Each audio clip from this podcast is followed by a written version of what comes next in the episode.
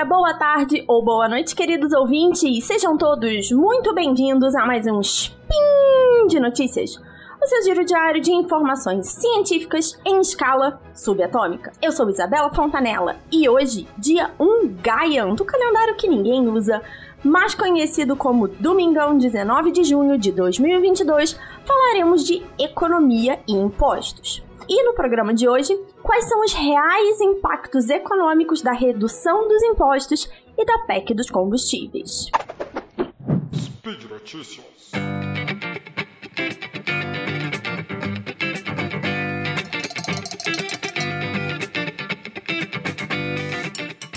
Você é um guerreiro ou uma guerreira que acompanha o noticiário político brasileiro, você tem recentemente ouvido muito o presidente Bolsonaro e o ministro Guedes falando sobre ICMS, PIS e COFINS e isenção de impostos. Na teoria, parece uma ideia muito lógica a gente reduzir os impostos para reduzir o preço dos combustíveis, que já subiram cerca de 10% só esse ano parte do assunto, então a gente vai chegar nessa ideia de isenção de impostos, de PIS e COFINS, por conta de uma continuação, né, uma briga contínua do governo Bolsonaro com a política de preços da Petrobras, que é conhecida como a PPI, que foi instituída no governo Temer.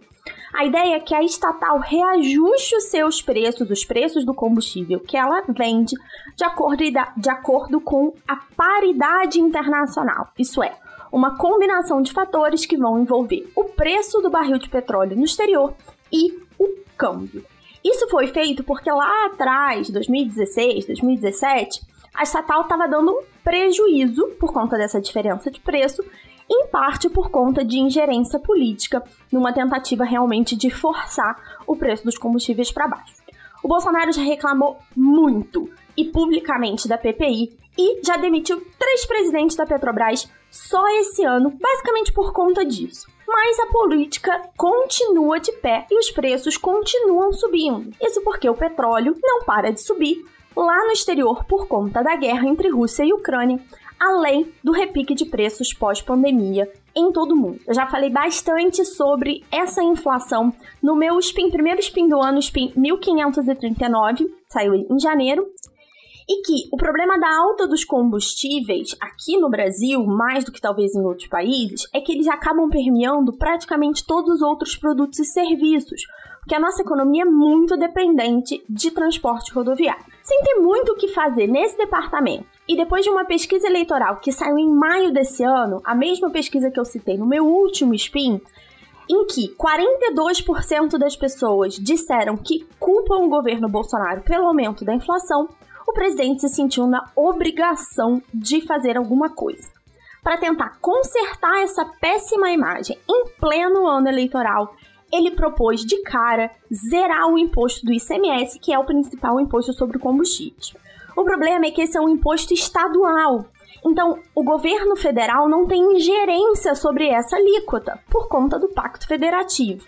Resumindo, o Pacto Federativo é um documento que determina quais são as competências de estados, municípios e do governo federal, então quais esferas eles atuam, quais os impostos que cada um pode cobrar, é, para não pisar, vamos dizer assim, um no pé do outro, tá? Bem resumidamente, esse é o Pacto Federativo. Então, como ele não podia simplesmente chegar lá e canetar o imposto ICMS para zero, ele colocou uma ideia de que o governo federal compensaria parcialmente a perda de arrecadação dos estados que baixassem para zero a alíquota do ICMS para diesel, gás natural e gás de cozinha, e para quem reduzisse para 12% a alíquota de etanol, essa redução válida até 31 de dezembro desse ano. Os estados não ficaram satisfeitos com essa ideia, porque, mesmo com a compensação, como essa compensação federal seria parcial, eles ainda teriam grandes perdas de arrecadação, já que o ICMS é o principal imposto que alimenta a receita dos estados. Aí, como a conversa não estava andando, foi enviada para a Câmara a PLP 18. Então, é uma lei complementar que limita ao máximo o teto do ICMS para 17% para combustíveis, junto com outros itens que seriam considerados essenciais. Então, seria a forma que o governo federal poderia interferir nessa alíquota, colocando esse limite aí na legislação. E que também zeraria as alíquotas do imposto, dois impostos federais que a gente tem nos combustíveis, que é o PIS e COFINS. E aí, para, vamos dizer assim, amenizar os ânimos, o governo faria um outro tipo de compensação parcial. Então, antes, lembra, era uma forma de compensar os estados que zerassem essa alíquota de forma voluntária, e agora é uma compensação de perdas de arrecadação direta. O problema é que essa compensação não está clara, especialmente porque os cálculos das perdas, das eventuais perdas feitas pelos estados e pela Câmara dos Deputados, divergem em míseros 30 bilhões de reais ao ano. Então não se chegou a um acordo nesse sentido. Mas essa proposta já passou na Câmara e está encaminhada para votação no Senado, exatamente enquanto eu gravo esse spin no começo da semana. Ao mesmo tempo, foi proposta uma PEC, então uma proposta de emenda constitucional dos combustíveis para reduzir os impostos de biocombustíveis por 20 anos, que seria uma forma de estimular esse mercado e, de certa forma, reduzir a dependência do petróleo. Então, agora que eu descrevi o cenário para vocês, é, a gente tem que olhar para os impactos econômicos que essas medidas vão ter tá? Primeiro de tudo, essas medidas de redução de impostos são extraordinárias e só durariam até 31 de dezembro desse ano. Se somarmos isso à fala do ministro Guedes, que soltou no, ali no finalzinho de maio, que é ele pedindo, né, para que as indústrias não repassassem aumento de preço nos próximos dois ou três meses, ou que segurassem esses aumentos até 2023, mostra que essas medidas são muito mais eleitoreiras do que econômicas. Então, se isso fosse uma proposta, ah, vamos mudar a maneira de taxar os combustíveis, né? No geral, vamos repensar a estrutura dos impostos, mas não, é um grande tapa-buraco. Como consequência dessas ideias, o mercado financeiro desistiu de vez desse governo. E aí, aqui, gente, eu queria abrir um parênteses, né? O pessoal fala assim: ah, o mercado, uma coisa meio vilanizada, o liberalismo, uma coisa meio vilanizada. O mercado financeiro é um conjunto de várias pessoas, tá? É, todos nós que investimos somos parte do mercado financeiro, que fica pensando nas consequências que esses atos vão ter. Então, por que, que o mercado financeiro desistiu, né? Por que, que eu tô falando, né, que desistiu do governo? Porque subsidiar imposto e congelar preço vai ao contrário, é o oposto do, das promessas liberais que o Guedes fez durante a campanha. E aí, esse liberalismo, gente, de novo, não é um palavrão. Um dia eu posso até fazer um spin aqui que a gente vai conversar como o termo liberalismo foi vilanizado ali nos anos 90 e 2000 por conta de discursos políticos e uma série de mudanças, né, de reformas que a gente teve no Brasil. Mas para vocês entenderem, a ideia central é deixar o mercado se ajustar sozinho. Então, não inter ficar interferindo nos preços. E, ao mesmo tempo, equilibrar as contas públicas para que o governo sempre tenha um superávit, ele gaste menos do que ele recebe. Tudo o contrário que está sendo feito agora, tá? Então, subsidiar preço nada mais é do que assumir uma conta que não tem, não tem como ser paga agora, o governo já está no déficit, e que vai ter que ser paga com novas dívidas que vão ser eventualmente cobradas no futuro. E aí você pode estar pensando, Isa, mas você está aí meio que defendendo o liberalismo e está esquecendo que esse é um modelo que não considera questões sociais. Que é por isso que nunca vai funcionar num país com tanta desigualdade como o nosso. E eu vou concordar parcialmente com esse seu argumento. O problema não é o liberalismo, ou a saída do liberalismo, ou o modelo, ou o que quer que você queira pensar aqui. O problema é que esse subsídio proposto pelo governo não tem um objetivo social. Ele não vai ser é, revertido socialmente. Ele é eleitoreiro, porque ele está tentando mascarar, reduzir a inflação nos meses logo antes da eleição. Então, só para quem lembra aqui, né? Talvez você já tenha ouvido falar, eu já citei aqui em spins e em sidecasts, a redução do preço da energia que foi feita na marra antes da Dilma ser reeleita. É basicamente a mesma coisa. Só que lá foi feita através das empresas de energia, e a gente ainda tá pagando essa conta, por incrível que pareça.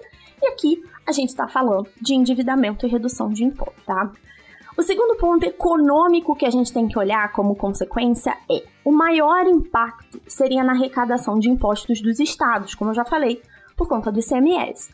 Se a gente considerar que 25% do ICMS ainda precisa ser repassado aos municípios, esse impacto é ainda mais alastrado. Então, porque o ICMS é uma das principais fontes que vão subsidiar educação e saúde a nível estadual e federal. Então, essa consequência não é só tipo, olha, vamos reduzir o preço, vai ficar tudo bem. Vamos reduzir o preço e vai, como consequência, ter menos dinheiro para outros setores importantes. E por último, mesmo que houvesse uma compensação total aos estados, o governo federal estaria cavando a própria cova. Porque ao reduzir impostos sem propor uma fonte de renda alternativa, ele aumenta a sua dívida, sem falar que isso vai contra o princípio do teto de gasto. Então, no teto de gasto, a ideia é: você quer propor uma nova despesa, você precisa propor uma nova receita. Então, aqui a gente, na verdade, está propondo uma redução de receita, aumento de despesa e não está botando nada no lugar. Então, o governo já está reduzindo a sua arrecadação com a isenção de PIS e COFINS, como eu falei, aumentando o endividamento federal. Consequentemente, isso vai ser cobrado no futuro na forma de menos crescimento e mais inflação. Então, sempre que tem essa conta futura a ser paga, um aumento de gastos descontrolado, é uma expectativa de menos receita no futuro, isso vira no futuro uma forma de inflação, tá? É um mecanismo aí mais complexo que não vale a pena explicar hoje. Por isso, reduzir o ICMS não é a solução para a inflação, nem de combustíveis e de nenhum outro fator que a gente tenha na economia. Seria, no máximo, um tampão até o final do ano e principalmente para as eleições. E um presente de grego para o próximo governo que teria que lutar com as consequências dessa, dessa redução, né? Vai chegar ainda com menos dinheiro e esse preço voltaria a subir em janeiro. Então, infelizmente não tem muitas saídas a serem propostas. Parte desse cenário é sim impacto internacional, como eu já citei antes, e uma parte é culpa interna, sim, é fruto de confusão de impostos. Quando eu estava pesquisando para essa pauta, eu vi que tem algumas isenções de imposto meio aleatórias, parece que tem salmão que é isento, mas arroz e feijão não é. E, então, assim, toda essa confusão né, era para ter tido uma reforma tributária, tema para outro spin, mas também uma falta de estrutura econômica de longo prazo. A gente viu muitas poucas medidas de estímulo de verdade durante esse governo. E, para fechar, eu vou fechar da mesma maneira como eu tenho falado nos meus últimos spins. Apertem os cintos, porque essa montanha russa está longe de acabar. E quanto mais perto a gente vai chegando da eleição, mais os assuntos econômicos vão entrar em pauta, mais propostas vão ser colocadas. Posso vir aqui um dia discutir, se vocês quiserem que eu venha discutir as propostas econômicas dos principais candidatos ao governo federal, comentem no post. Eu posso é, trazer isso para vocês, esclarecer as dúvidas. E lá no post vocês podem deixar, além de sugestões de pauta, comentários, críticas e lá também vocês vão encontrar as notícias que eu usei como referência para esse episódio do Spin de Notícias. É importante lembrar que este e todos os outros podcasts da família Deviante só são possíveis por conta da contribuição dos nossos padrinhos e madrinhas. Para se tornar um deles, contribua pelo Patreon, Padrim ou PicPay. E por hoje é só. Continuem se cuidando, prefiram as bicicletas e até amanhã.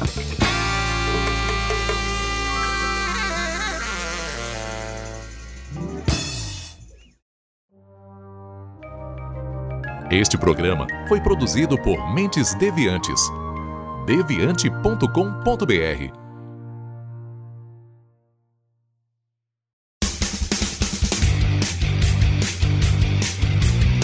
Cortes, edição de podcast.